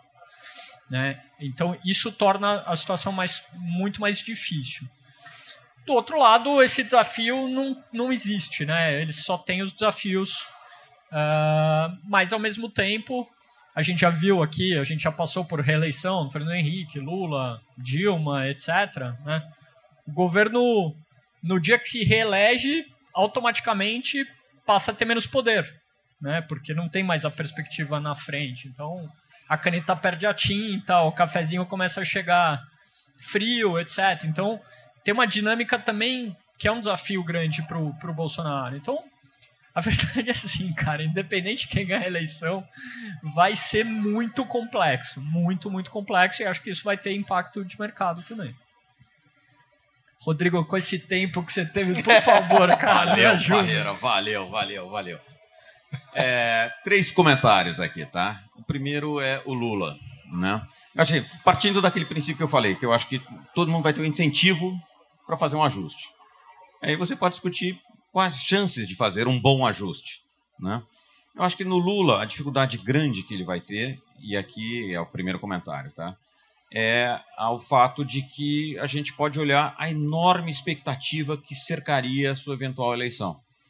uma eleição do Lula ser uma eleição de que vamos mudar tudo que está aqui e o mundo vai melhorar e de repente a gente vai estar do dia para a noite voltar a ser o que era lá atrás quando o Lula prometeu no final de 2010 que o país ia crescer, os pobres eram ah, a desigualdade ia cair, né? Então, e o choque que isso terá com a realidade e do que é factível fazer, ele provavelmente o que eu anteciparia é olhar o que aconteceu no Chile e o que aconteceu na Colômbia, onde candidatos de esquerda foram eleitos com uma enorme expectativa e em três meses despencou a popularidade. Né? Então, acho que a dificuldade que o Lula vai ter aqui é como implementar esse ajuste que será necessário e, ao mesmo tempo, tolerar uma perda, né, um choque da expectativa com a realidade. Acho que isso vai ser uma dificuldade grande né, e que vai colocar vários desafios de natureza política para você conseguir, de fato, montar a economia política de fazer o ajuste que é preciso que seja feito. Então, acho que isso é uma fonte potencial de, por mais que você nomeie os caras certos, anuncie o programa certo e tal e tudo, né, eu acho que né, a, a desconfiança. É importante lembrar que todo mundo pensa muito no ajuste de 2003 do Lula, né, mas todo mundo esquece do ajuste de 2015 do PT, que existia também uma expectativa grande que um ajuste seria necessário. Né, nomearam um economista né, de todas as credenciais certas, Joaquim Levy, e, no entanto, ele não teve nenhum apoio no Congresso e sequer da presidente para implementar a agenda que precisava. Né, então, se anuncia o cara certo, faz a agenda certa e de repente bate no Congresso e fala: ah, não, mas isso não dá porque vai cair a popularidade. Então, acho que o problema grande que o Lula vai ter é exatamente esse. Né, tudo indica encontro marcado com uma queda rápida de popularidade. E como é que isso vai ser gerenciado? Do ponto de vista do Bolsonaro, que é o segundo ponto, né, não vai ter queda de popularidade, porque a popularidade já é baixa. Né? E se ele for eleito, vai ser eleito basicamente numa agenda anti-Lula, anti alguma coisa, porque acho difícil que, né, nessa altura do campeonato, eh, ainda haja muitas ilusões e tal e tudo, como existiu lá em 2018. Então a popularidade vai ser mais baixa, e por outro lado, o Paulo Guedes já deixou muito claro, né? Pô, nesse momento eu estou abrindo mão e fazendo algumas concessões, mas tem toda uma agenda de privatização, uma agenda aqui de, né? O Banco Central está mais alto, ele bem ou mal está entregando né, um fiscal um pouco melhor do curto prazo do que se esperava. Eu acho que o desafio grande que haverá do ponto de vista do Bolsonaro é que o que ele fez nesse processo, nesse último ano e meio, foi minar de uma maneira muito importante as instituições no Brasil. A instituição do ajuste fiscal, a instituição né, de uma regra judicial correta, está sendo um monte de nomeações aqui que você fica perguntando o que está acontecendo. E a, a, instituição mais importante, que no meu entender está sendo fragilizada, é o conceito de que quando você coloca uma coisa na Constituição, aquele negócio é um negócio perene. E descobriu, né, nos últimos dois meses, que você pode mudar a Constituição em uma semana para atender o objetivo de curto prazo. Então, enquanto eu acho que do ponto de vista econômico, né, seria mais é, razoável do ponto de vista do, do, que a agenda Bolsonaro, eu acho que do ponto de vista institucional isso cria uma série de dificuldades e de instabilidades para o arranjo político que deve deixar o presidente ainda mais refém do que ele já é no ambiente político. Isso não é bom. Eu acho que essa natureza do problema vai ser grande. A terceira coisa que é importante né, é o mundo. Né, em que mundo a gente vai estar indo? Né? E se a gente estiver indo para um mundo onde provavelmente né, a gente esteja um aprofundamento da recessão e da desaceleração global, né, um mundo de queda de commodities, é um mundo onde o vento é contra. Então, por mais que qualquer um dos dois tenha um ajuste correto, se enfrenta um vento pela frente e pela proa contra, me dificulta bastante.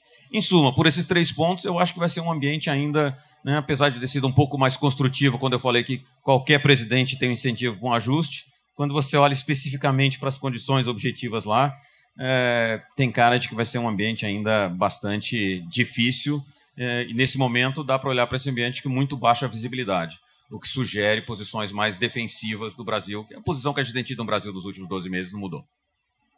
Muito e para completar aqui, eu não resisto aqui também dando um pouco do pitaco aqui com relação a, é, tá demais. a, a esse tema fire. fiscal. É, Vai tomar o seu lugar, né? Vai a tomar o seu lugar, hein, Lucas? Tá, vendo? Lá, tá olhando não, lá, hein? Pô, já ganhou mal, não me tira daqui, cara. A dificuldade de você fazer um ajuste nesse início de governo é que, muito provavelmente, a primeira medida que vem é para um desajuste, que é para manter os 600 reais né, que vai provavelmente necessitar uma nova mudança na Constituição para que isso seja que isso caiba ali no, no, no teto. E aí, aí tem o famoso já que, né? Já que a gente está mudando e estamos no começo de governo, e aí não estou falando de um ou de outro, tem uma pressão de servidores aqui que está muito complexa. Pois já estamos ajustando aqui, já põe para dentro aqui uns 10, 15% de ajuste de servidor. Né? Aí tem aquele tema dos precatórios. Quando você vai somando, né? é, o a primeira medida fiscal pode ser uma medida de mais desajuste né, antes de começar o ajuste mais adiante. Então, acho que esse é o grande risco que a gente corre nessa virada. De, por isso que eu brinquei ali que talvez a gente, ali na beira do, do vulcão, talvez a gente não consiga se reequilibrar de novo. Esse é um risco importante que a gente tem pela frente. Boa. Quem mais tem pergunta? Opa, ali. Ali também. Mas uma mais Boa fácil noite. agora. É. Pega leve ali, ele, pô. Mas não tem como nem você cobrar ele depois, né? O cara é lutador de jiu-jitsu faixa preta ali, arranca teu braço assim, ó, piscou, arrancou. Vai. Não, acho que a minha é mais tranquila. É, vocês comentaram sobre né, a dificuldade do, do Banco Central de trazer a inflação para a meta com o, o fiscal jogando contra. A gente tem visto aí riscos né, pelo focus do Banco Central do estourar o teto da meta por três anos seguidos. É, a minha pergunta é se vocês já enxergam, né, a gente tem visto algumas discussões, aí, principalmente do, da- dos candidatos né, é, mais da esquerda, da mudança da meta de inflação. né? Eu queria ver se vocês entendem se essa mudança da meta de inflação é possível é, e se vocês já consideram isso com algum risco provável né, de mudar a meta de inflação para 23 até 24. Você justo, você começa dessa vez. Possível, pouco provável. A resposta base. Possível porque a gente para e olha, né? Assumir que se o Lula ganha, tá? A gente olha a história do, do governo do Lula, né? É um governo onde a meta de inflação não caiu. Ela ficou em 4,5 durante todo o tempo, com um intervalo muito maior.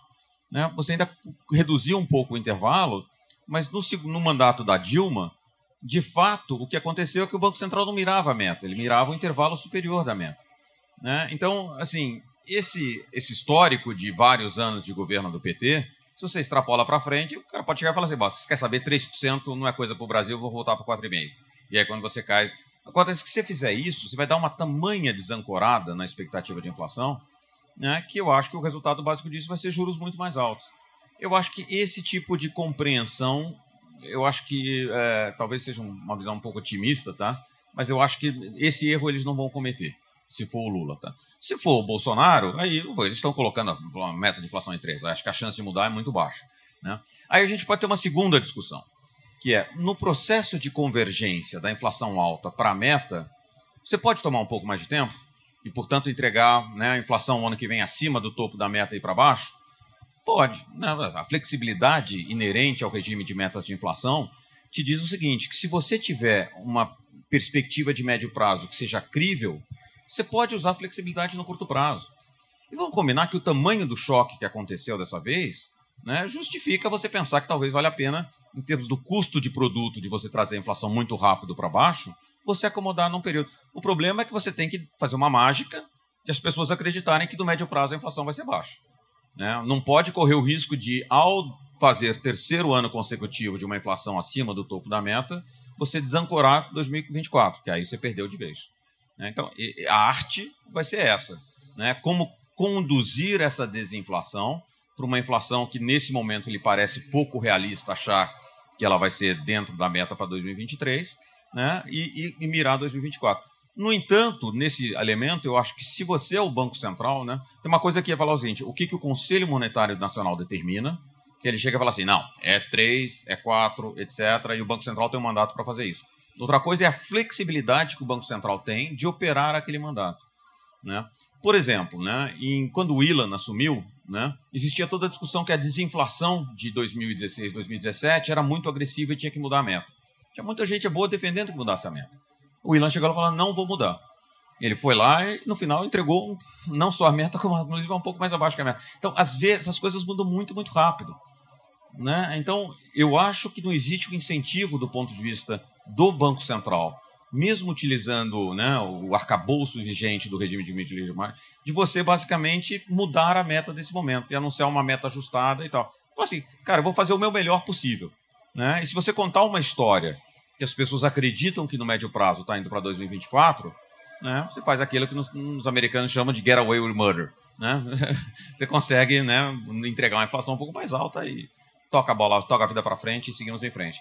É difícil, tá? Em particular, se não houver a ajuda da parte fiscal, né? Então, o resumo da história é o seguinte, né? É possível, é, né? Mas eu acho que voltando para a história dos incentivos, nem os políticos né, que determinam o Conselho Monetário Nacional, nem a diretoria do Banco Central, na flexibilidade que se tem, faria muito incentivo nesse momento para mudar a meta. Tá? Então, eu acho que é pouco provável que isso aconteça. É, só para eu tive tempo para pensar. Eu concordo com tudo que ele falou. Eu só diria que a, a gente acredita que é um pouquinho mais provável do que ele acredita. Né? Acho que a, a, a gente difere talvez na margem, na probabilidade marginal disso acontecer. Eu diria, num governo de esquerda, ela é um pouquinho maior. Todo o resto que o Rodrigo falou, eu assino embaixo. Boa. Mais uma? Ali. É, boa noite. Na verdade, eu queria pegar o, o desafio que o Rodrigo lançou para o Banco Central e devolver para ele. Como você faria essa comunicação é, de parada sem ter o efeito indesejado da, do, afro, do, afrouxamento precoce? Tipo, o Parreiras puder comentar também, agradeço. Obrigado. Você deu um pouquinho da sua água para ele, né? O cara tá com a mesma ousadia ali. Que isso? Jogou a bomba no seu Jogou colo. no teu colo. Te chamou de volta pro governo. Né? É, essa sempre é a pergunta. O que você faria se, né? Pô, se eu tivesse. Em primeiro lugar, tem, eu, eu não estou mais lá, né? Então, mas, enfim, olhando de fora, tá? O que, que eu acho que você teria. A melhor maneira de você não né, comunicar, não deixar. Lembra que eu falei da história? Você não pode fazer com que a curva da taxa de juros real ex ante despenque. A melhor maneira de você fazer isso é você não dizer que vai parar. Então, curiosamente, a melhor estratégia que você tem nesse momento é continuar falando grosso. Fala, vou subir vou subir quanto for preciso. Todo mundo chegou aqui e falou: ah, agora ele vai parar, agora ele vai parar. Começa a curva a fazer assim. Aí você chega e fala assim: não sei se eu vou parar. E vou fazer mais do que isso, vou fazer o que for preciso.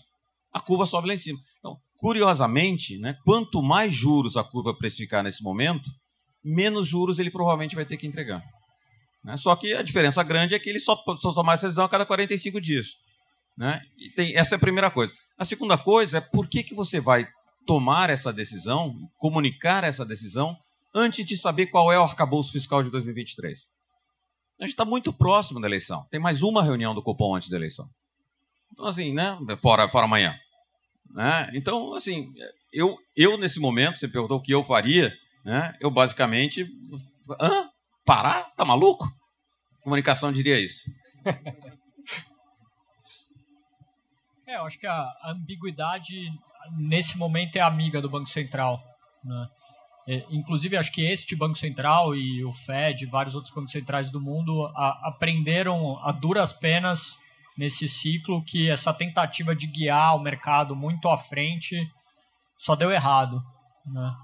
Então, essa, essa ambiguidade uh, na comunicação torna mais provável que o Banco Central não tenha que ser tão duro. Eu acho que esse ponto é, é, bem sutil que o Rodrigo trouxe, mas, mas ele é muito verdade. Assim, quanto mais duro o cara fala, menos ele precisa fazer. Né? Então, eu acho que nesse momento o Banco Central precisa dessa ajuda. Tem que tomar cuidado para também não exagerar na dose e aí não se colocar num corner, né? Como até o próprio, esse próprio Banco Central, em determinado momento, ele autorizou que o mercado demandasse ah, sobe de 100, sobe de 125, sobe de 150. Em determinado momento as pessoas queriam que subisse de 200, entendeu? Tem, tem que tomar cuidado para não se colocar em determinados corners, né? Então por isso tem que ser ambíguo, eu acho, um pouco assim, deixar no ar essa incerteza que eu, eu posso subir se eu quiser, eu posso parar se eu quiser, e eu não vou falar para vocês o que eu vou fazer, entendeu? E acho que nesse isso mantém a curva mais alta e torna mais provável que ele não tenha que entregar isso. É, só, só complementando e nesse aspecto que o Parreira colocou, é verdade, você fala isso, mas é importante lembrar que você só consegue jogar esse jogo uma vez, né? Você fala assim, vou subir, chega na próxima você não sobe, ah, pô, esse cara nunca mais você vai conseguir falar e colar, né? Você fala e não cola. Então, tem uma sutileza de fato aqui, né, de como é que você administra isso. Mas acho que a mensagem principal é essa: é, não pode desmobilizar muito cedo. Né? E se você chegar e falar assim, parei, imediatamente você vai discutir quando cai. Não, você fala, parei, você vai discutir quando cai. Não, vai voltar para a história lá de qual a probabilidade de subir, aí falar, ah, não, o Rodrigo falou que a probabilidade de subir é baixa, então vou discutir quando cai. Não, né? Então a, a história básica é a seguinte: então você não pode falar que vai parar. Acho que parar nesse momento seria prematuro. Né? Sinalizar que você parou seria prematuro. Você não precisa tomar decisão de véspera. né, você vai subir dessa vez. Por que, que você precisa anunciar a próxima decisão que você não vai subir? Para mim, eu acho que o, o, o risco-retorno é, é baixo nesse momento. Boa. Vou usar minha liberdade poética aqui antes da gente fechar o episódio. Estava batendo bola lá fora, Parreiras, é, e você comentou comigo sobre um projeto muito legal que vocês estão envolvidos, inclusive, que é uh, uma ação filantrópica em conjunto de 18 assets, né? O mais curioso é que vocês vão aplicar o asset allocation ali, a filosofia de fazer alocação de recursos nas caixinhas e tal, pelo risco e retorno, né, pelo resultado. Queria que você comentasse um pouquinho mais sobre essa ação de vocês. É, não, obrigado pelo espaço. É, é, é realmente para a gente na Verde uh, muito legal poder falar disso e, e ter aqui né, o Rodrigo e, e, a Ibiúna como parceiros, porque estão envolvidos nesse projeto também. É, é, é, enfim, isso veio a público ontem, está tá saindo na mídia. Uh, é uma iniciativa que chama Instituto Ambiquira. Né?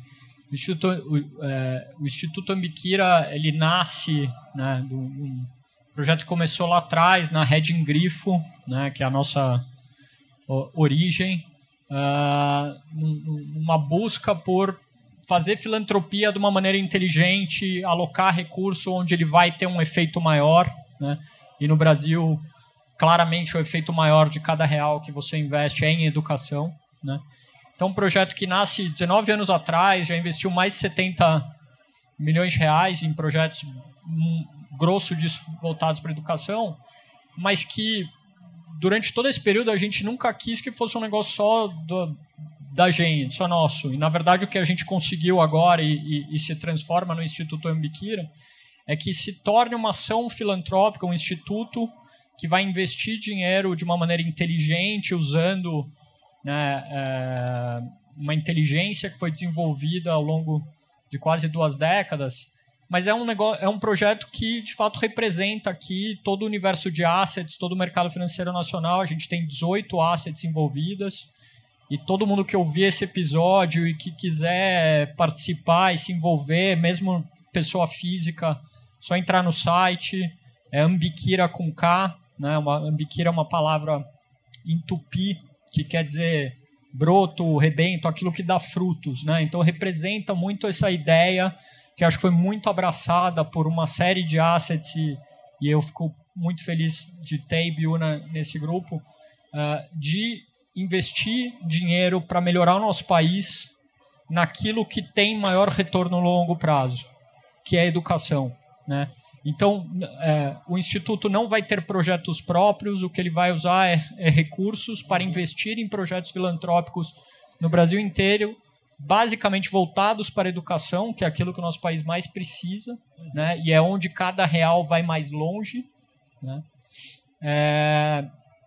Então, é, é, essa é uma iniciativa que, enfim, a gente vem trabalhando há muito tempo e agora, aí abraçado por boa parte do mercado, a gente gostaria que quem não está também entrasse e colaborasse. Né? Tem muito espaço. A gente sabe que as demandas no Brasil são quase limitadas, né? mas é tudo feito com uh, muita inteligência e muita experiência de olhar cada projeto, onde o, o dinheiro vai ser, mais, vai ser mais eficiente, mais bem aplicado, vai ter mais resultado. Né, e, e, e, abraça, e o mercado né, brasileiro abraçando isso e tornando, né, a gente gostaria que isso aqui virasse o que existe nos Estados Unidos, o Robin Hood Foundation, Uh, Para quem não conhece, uh, foi criado lá atrás pelo Paul Tudor Jones, que é um grande gestor de hedge funds. Uh, criou esse projeto e, e, foi abraçado pelo mercado americano, pelas assets, pelos, pelos hedge funds, etc. E a gente queria fazer do Ambikira isso aqui no Brasil, né?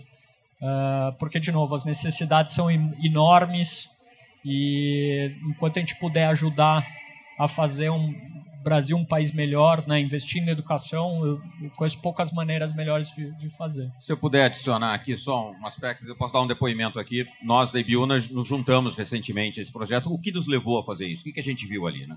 Basicamente, né, o Instituto Reding Grifo, uh, junto com o Luiz Tuberga, uh, já vem há mais de 15 anos tocando projetos. Ele tem uma tecnologia de seleção de bons projetos.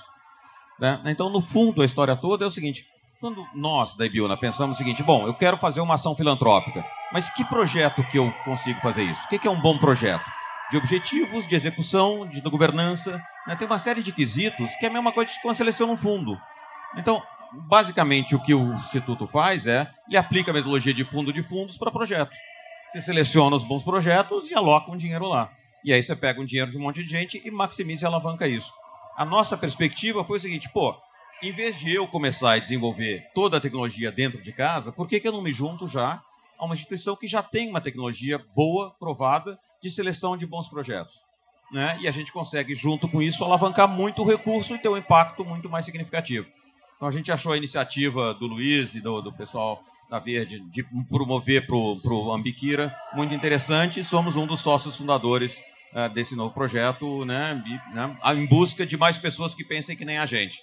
E aí a gente consegue alavancar e o impacto é muito mais significativo. Muito bom. E aí, Punic? Não, só para agradecer, é, acho que você vai fazer o encerramento final, mas agradecer a presença de todos os clientes que vieram aqui. Para a gente é legal ver a realização desse sonho, é legal ver, espero que vocês tenham gostado, é, espero que vocês aproveitem a feira. É, e é muito bacana ouvir esse projeto, vocês falando. Eu acompanho a indústria de fundos como sales é, e ver o crescimento de vocês e ver vocês reverterem isso para a sociedade, que é muito que a gente discute isso dentro da XP. E a indústria de fundos ela cresceu muito no Brasil, mas vocês sabem competir de uma forma saudável e acho que a demonstração disso é esse projeto muito bacana que vocês divulgaram ontem. Então, agradecer o Rodrigo, agradecer o Parreiras e passar a bola para o Lucas fazer o fechamento final e espero que vocês tenham gostado tanto quanto a gente gostou. Boa, muito bom. Galera, a gente queria agradecer vocês. Esse é o primeiro episódio que eu e o Stetter fazemos aqui no Stock Pickers com plateia. Então foi bem especial dividir isso com vocês. Também agradecer a paciência de aguentar as piadas ruins. E... Agradecer ao pessoal do Avatar também. Exatamente, a galera ali que bom fez o um empenho de, de, trazer essa coisa sonora fantástica aqui, né? Foi bom. Ficar... Falam que a Expert é a Disney do mercado financeiro. É isso. Aí, ó todo o fundo da Disney aí para vocês já. Mas queria agradecer também aqui os nossos apresentadores que entraram com a gente hoje, tanto Caio, Punic, nossos convidados também, o episódio ficou show. Para quem tá ouvindo a gente de casa, talvez tenha, talvez eu acho que vai ter algum ruído ou outro, não sei, tá? Mas vai ter, mas é porque a gente tá no palco, a gente vai fazer o melhor para a gente vai fazer o melhor. O Nando vai fazer o melhor para deixar é. o áudio fera. Eu... Deixa com ele, ele resolve. É, isso aí eu não manjo nada, ele vai fazer lá. Mas só pra gente fechar, é, que não sei se todos vocês conhecem muito bem Stock Pickers e até para fazer o convite pra vocês continuarem aqui com a gente, mas é, essa foi boa, essa que é legal. Vem um cara de um, de um agente autônomo ali no stand, nosso stand falou assim: Meu, gosto de ouvir você e o Stetter por um motivo. Falei, qual? Vocês são muito louco. Ele falou assim. Cara, a gente é louco, né? Sei lá, falar de mercado financeiro durante duas horas seguidas, né? Tentar fazer isso de um jeito palatável que nitidamente o mercado financeiro escuta a gente, porque todo mundo levantou a mão, né? E a pessoa física que estava tirando foto com a gente ali no stand também escuta, é loucura. E a gente vai continuar sendo louco porque é o que deixa a gente feliz. E se tem uma bandeira que a gente levanta aqui forte, sempre foi da democracia dos investimentos. E é isso que faz essa vibração aqui da nossa cordinha vocal continuar. E é o que a gente vai continuar fazendo. Toda vez que vocês virem essa cor amarela e preta em algum lugar, tenho certeza que é a bandeira que a gente levanta, que é a democracia nos investimentos, que não tem que ser um papo para alguns, e sim para quem quiser ouvir. Né? E aí a gente resolveu fazer um papo de bar. E se você tem preguiça de ir pro bar, é só dar play no Stock Pickers. Então, Obrigado, e abrir gente. a cerveja, que nem a galera é. ali. Ó. Ah, é, lembrando, né, que a galera cheia de termo bonitinho, o Pedro pediu para avisar. É um aviso super importante. É, aliás, claro. Que vai ser a nossa remuneração, inclusive, né? É, Patati e Patatá pediram cachê, a gente só pediu a cerveja. Vai rolar um coquetel ali, tá? Então não vão embora.